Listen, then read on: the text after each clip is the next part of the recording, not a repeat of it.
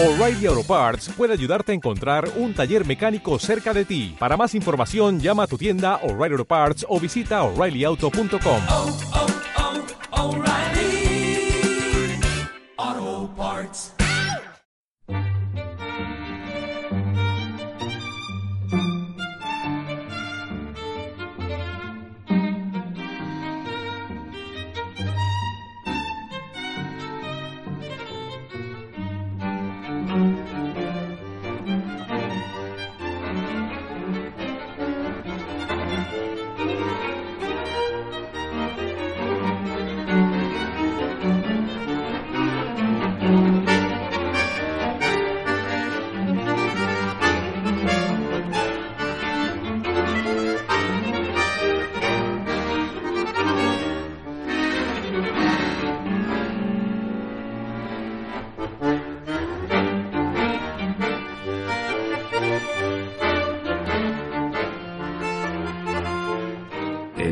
pequeño rinconcito de Barcelona, en el barrio del Raval, en la calle de la Verge número, número 10, detrás del CCB, para que os situéis un poquito, eh, encontramos un pequeño paraíso literario dedicado a la literatura latinoamericana, que es Lata Peinada. Estamos con Paula Vázquez y Ezequiel Naya, los creadores este, de esta librería, que imagino que pretende ser algo más que una librería, ¿no, Paula? Bueno, hola primero. muchas gracias. Muchas gracias por estar acá en nuestro, en nuestro rincón de literatura latinoamericana y también en nuestra casa. Este, sí, desde, desde el inicio la idea de una librería aquí en Barcelona dedicada exclusivamente a la literatura latinoamericana eh, fue no ser solamente un despacho de libros, sino un, lugar, como decimos siempre, para la comunidad de la literatura latinoamericana, desde Barcelona al resto de Europa también. Eh, Barcelona es una ciudad que históricamente ha estado muy vinculada con, con, el impulso de la literatura latinoamericana, de autores y autoras latinoamericanas, eh, que de hecho muchos y muchas han vivido también en la ciudad. Hoy también hay una nueva generación de, de escritores, de escritoras, de narradores que, que, habitan la ciudad de Barcelona, también Madrid y otras ciudades europeas. Entonces también por eso es un espacio de comunidad, no solamente para los lectores, sino también para los escritores y escritoras latinoamericanos. Lo más cercano que teníamos aquí en Barcelona era el, el, el librerío de La Plata en Sabadell. Claro. Eh, Amigas claro, uruguayas. Exacto. Pero nos faltaba este rincón en Barcelona, que no lo teníamos a pesar de lo que tú comentabas, ¿no? De la vinculación que tenemos con la literatura latinoamericana por el hecho de haber intercambiado autores eh, de un lado a otro de, del, del, continente, ¿no? Sí, sí, sí. Sí hay librerías que tienen justamente por este vínculo una buena selección de literatura latinoamericana, pero no había en Barcelona y no sé si, la verdad es que no sabemos si hay en alguna otra ciudad eh, de Europa una librería dedicada solamente a lo latinoamericano como es nuestro, nuestro fondo. Eh, y además lo que queríamos lograr, que un poco ya estamos más o menos en una relación de un 60-40, porque es difícil traer los libros de Latinoamérica, pero, pero vamos a eso, es que, que tengamos libros de autores contemporáneos que todavía no han llegado a Barcelona, a Europa en general, y de editoriales también independientes de toda Latinoamérica que no son las que circulan por aquí. O sea, tenemos los libros de las editoriales que publican aquí eh, literatura latinoamericana, pero queremos también y sobre todo tener las de editoriales eh, independientes latinoamericanas. Y de hecho, en el festival hay una parte de una actividad dedicada exclusivamente a esta relación entre las editoriales independientes latinoamericanas y las editoriales independientes de aquí. Ahora hablaremos con más detalle del, festival. Ya eh, eh, abristeis la, la, librería hace seis meses. Eh, ¿Cómo fue la, el, el, el, nacimiento del proyecto? ¿Por qué os decidisteis a montar una librería? ¿Por qué en Barcelona? ¿Y por qué con esta característica tan especial y que tanto esperábamos, que es la de traer autores latinoamericanos contemporáneos que no conocemos? Creo que fue Barcelona porque, bueno, creo que fue una librería porque eh, todos los que estamos en esto escribimos y leemos y es algo que siempre nos gustó y creo que los dos, Paula y yo, en distintas épocas vivimos acá. Eh, ella primero, hace Hace mucho tiempo, hace no, mucho no tiempo. digamos hace cuánto No, porque no, la sigue siendo joven igual, ¿eh? Era muy joven cuando vivió. Gracias, socio. Y yo después, hace yo hace dos años que vine a, a hacer el- la maestría en la Pompeu Fabra, el máster en creación literaria, que dirige Jordi Carrión, que lo hicimos con, con Sofía también. Y, y cuando se nos ocurrió la idea, que teníamos ganas de hacer algo acá.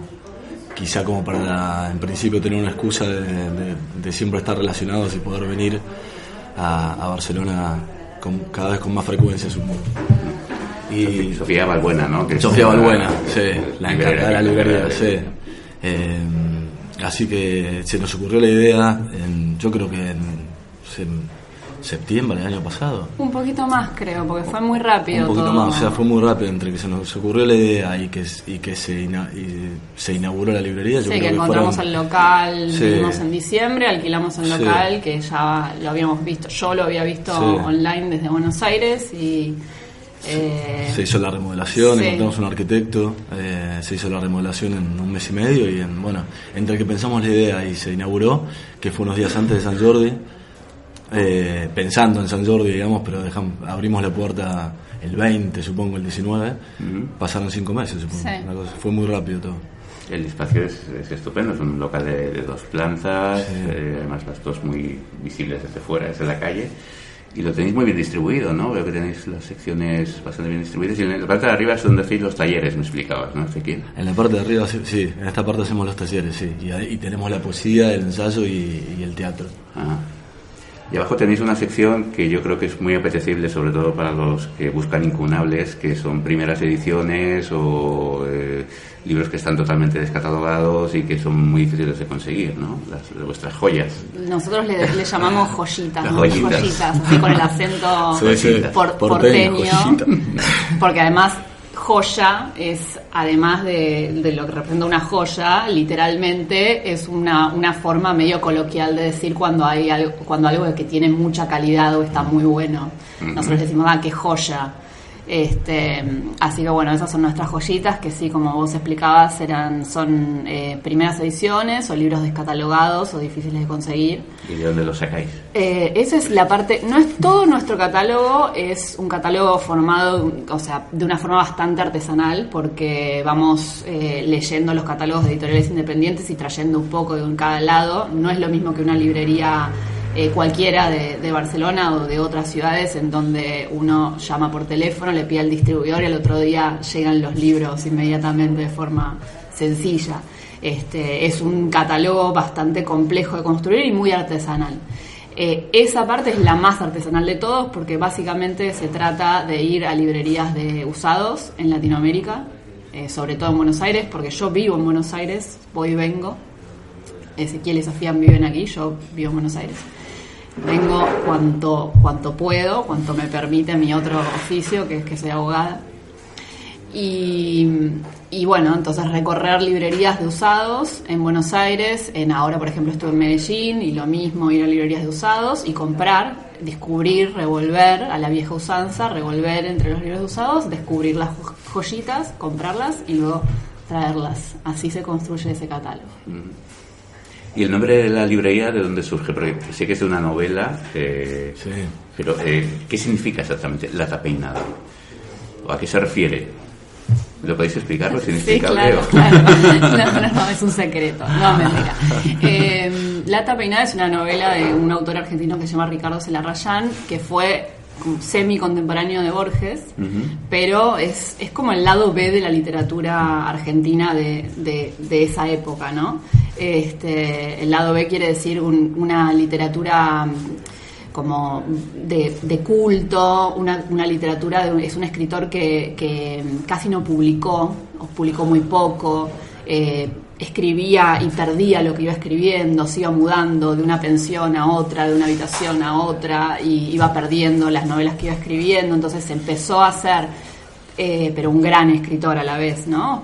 Se empezó a hacer como una especie de mito en torno a la literatura de Celarrayán, una literatura que a la vez también es, es, es lo que pasa con su literatura, tiene que ver, que ver con la propia literatura, porque su modo de escribir es representar un poco la oralidad, ¿no? De la oralidad del- de- del hablar argentino, que no es el hablar porteño, además, ¿no? Es la- el hablar de, de todo el gran interior del país, eh, de nuestro país, que es muy diverso y hay muchas otras partes de nuestro país que tienen más que ver con lo latinoamericano en sí, ¿no? Más de, de- otras raíces eh, eh, pre coloniales, por ejemplo, que con lo que se conoce más de la literatura rioplatense, eh, influida por la tradición más francesa, inglesa, por eso esa otra rama borgiana, ¿no?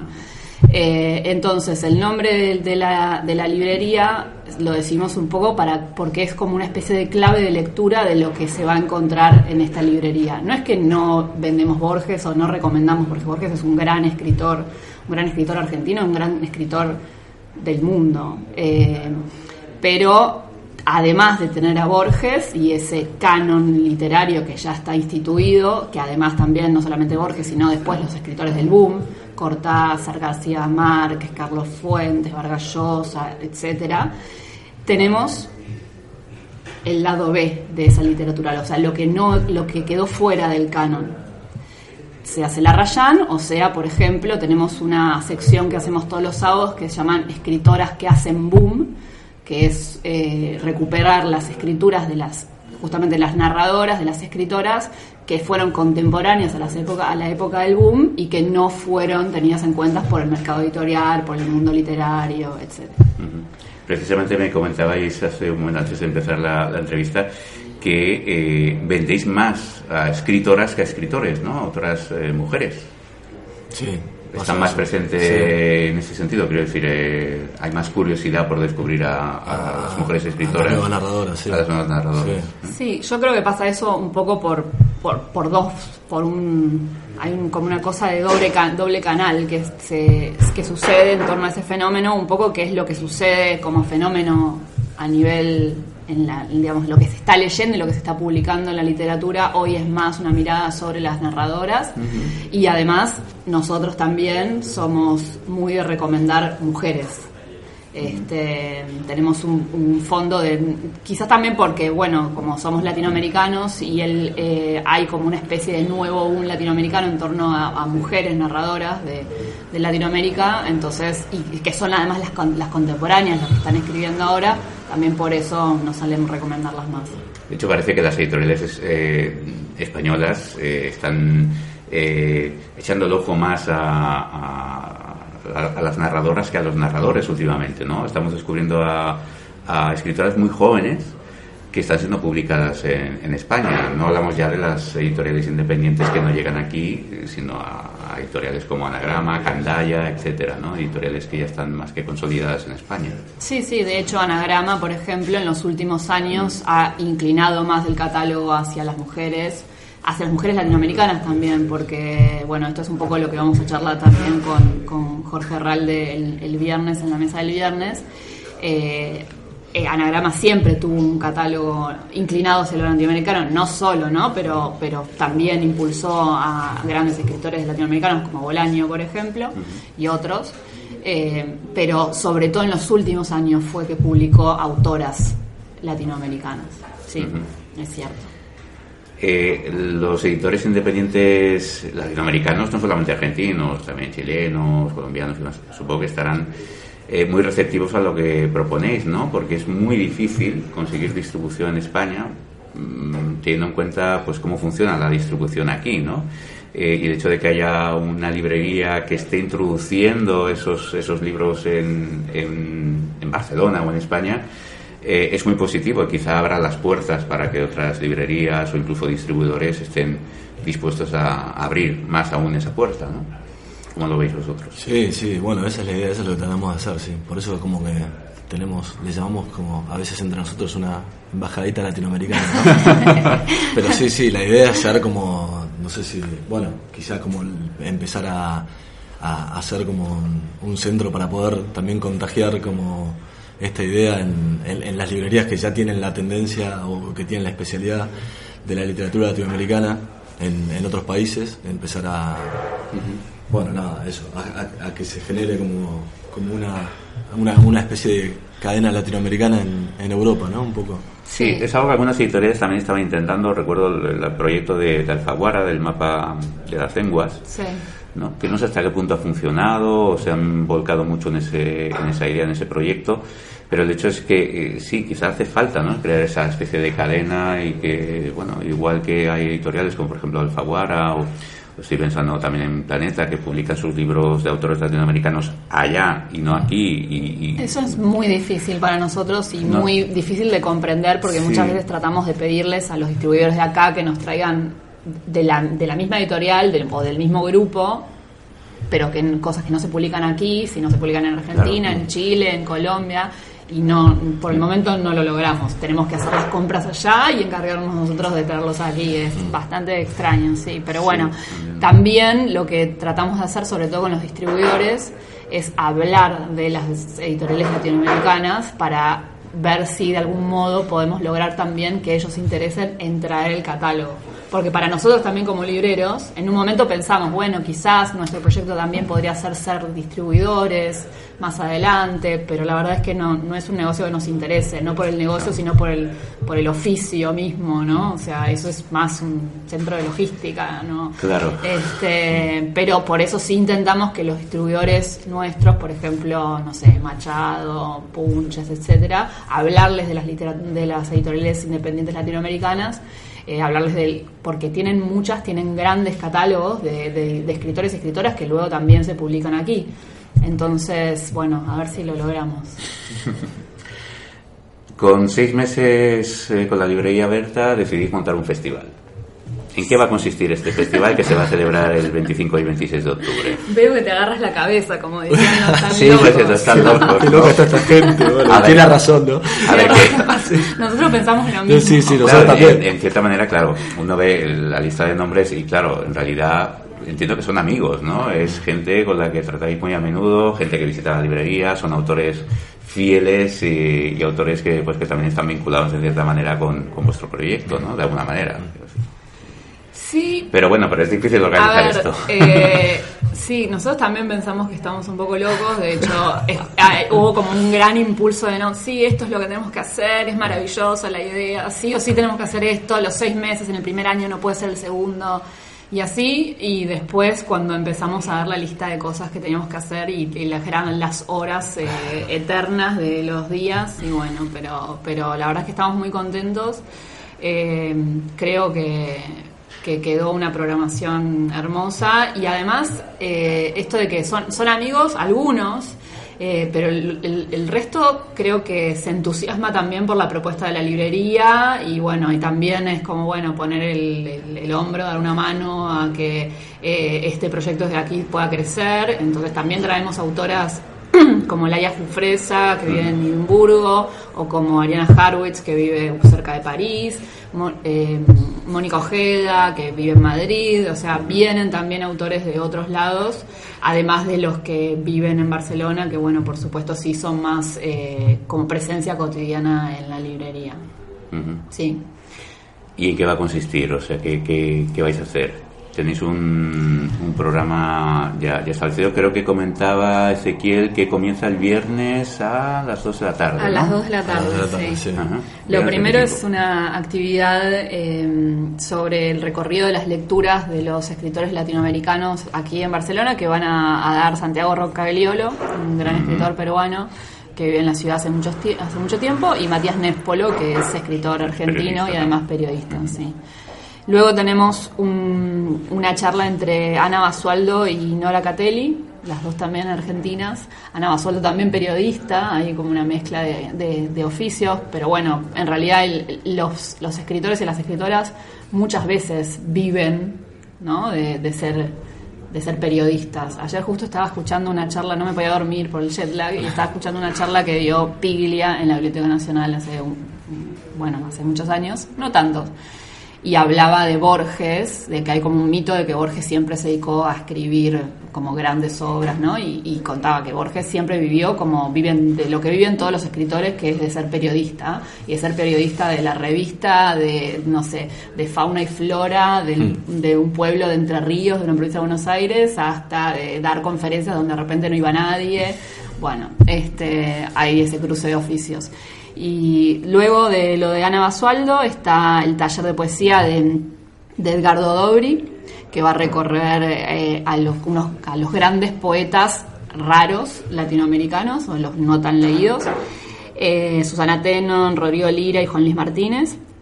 Eh, maravilloso ese, ese. Ese es el único taller que requiere inscripción previa y ya se nos Ajá. están por terminar las, las, las vacantes. Por si te quieres anotar, ahora te, ahora te anotamos. No, yo no, po- yo no podré venir, pero bueno, más que nada por si alguien se quiere apuntar. Y luego el- a las 6 de la tarde es el cierre que vamos a hacer una charla con Jorge Ralde y, y, mm, Juan Pablo Villalobos, eh, que es un poco repasar el vínculo histórico de la literatura latinoamericana con el, con, digamos, con el rubro editorial aquí en, en Barcelona. Esto es el primer día, que es el viernes, y el sábado abrimos a las 10 de la mañana con una charla sobre de nuevas narradoras latinoamericanas, un poco esto que de lo que hablábamos antes del interés que hay sobre- por las escrituras de las nuevas narradoras latinoamericanas. Ahí es donde están Laia Jufresa, Mónica Ojeda y Begoña Ugal- Ugalde, que es una poeta chilena. Eh, y lo- esa mesa la coordina Luna Miguel. Luego tenemos a las 12 una mesa que es titulada Es el final, que un poco pone, es para charlar sobre la idea del fin de la ficción, ¿no? Como una cosa de, de una reflexión sobre las escrituras de autoficción, el límite entre lo biográfico y la ficción, un poco eso. Van a venir Julia Coria, que es una escritora argentina, Ariana Harwitz y Eduardo Ruiz Sosa, que es un escritor mexicano. Y esa mesa la coordina Juan Cantabela.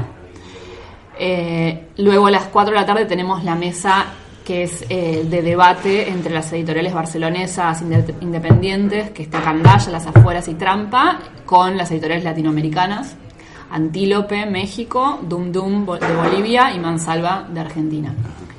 Eh, y a las 6 de la tarde tenemos el cierre literario, porque luego tenemos un cierre musical, que es un homenaje a Cristina Peri Rossi, en este segmento de lo que nosotros llamamos escritoras que hacen boom, que bueno, viene Mary Torras, Luna Miguel, y vamos a charlar un poco en torno a la obra de Cristina Rossi, Elena Garro, Pizarnik, Mistral y otras grandes escritoras latinoamericanas. Y a las 8 y media, 20.30, cierra un cierre musical, porque la música también es poesía, y de unos amigos argentinos que viven en Madrid, que se llaman Dúo La Loba, que acaban de sacar un disco y que son maravillosos.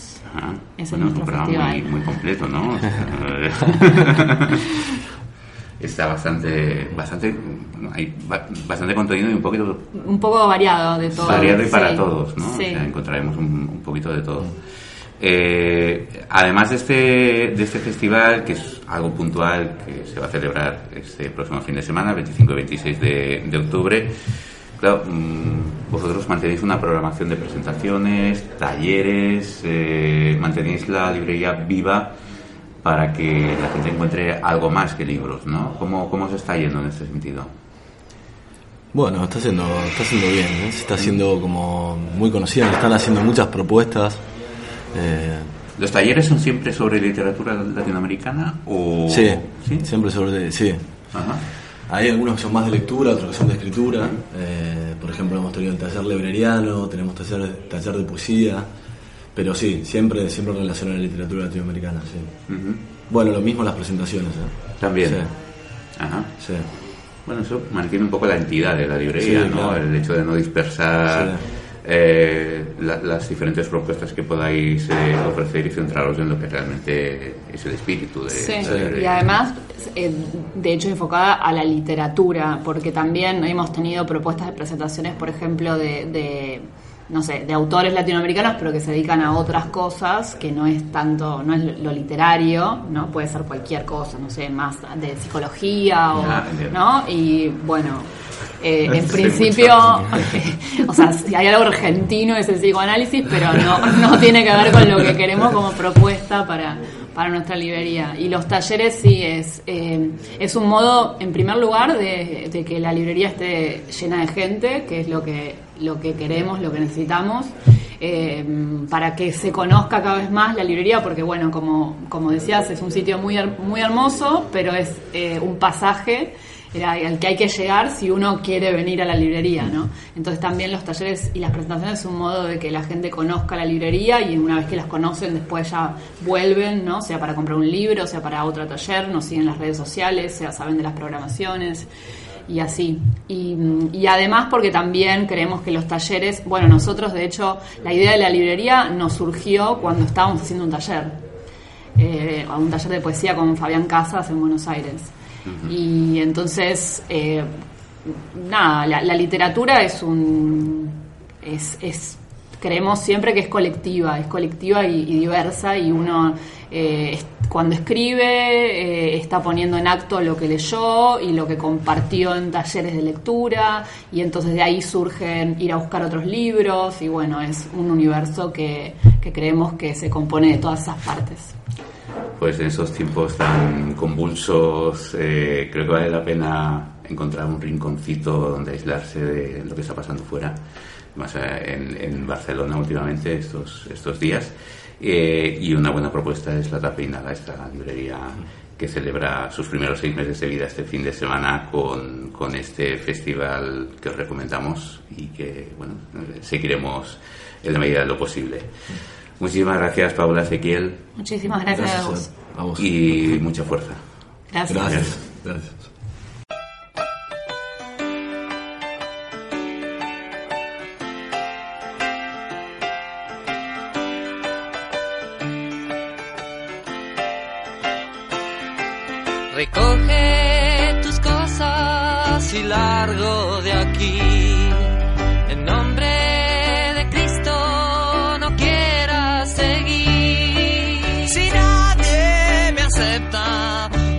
Ya me iré. Estoy esperando que llegue mi tren.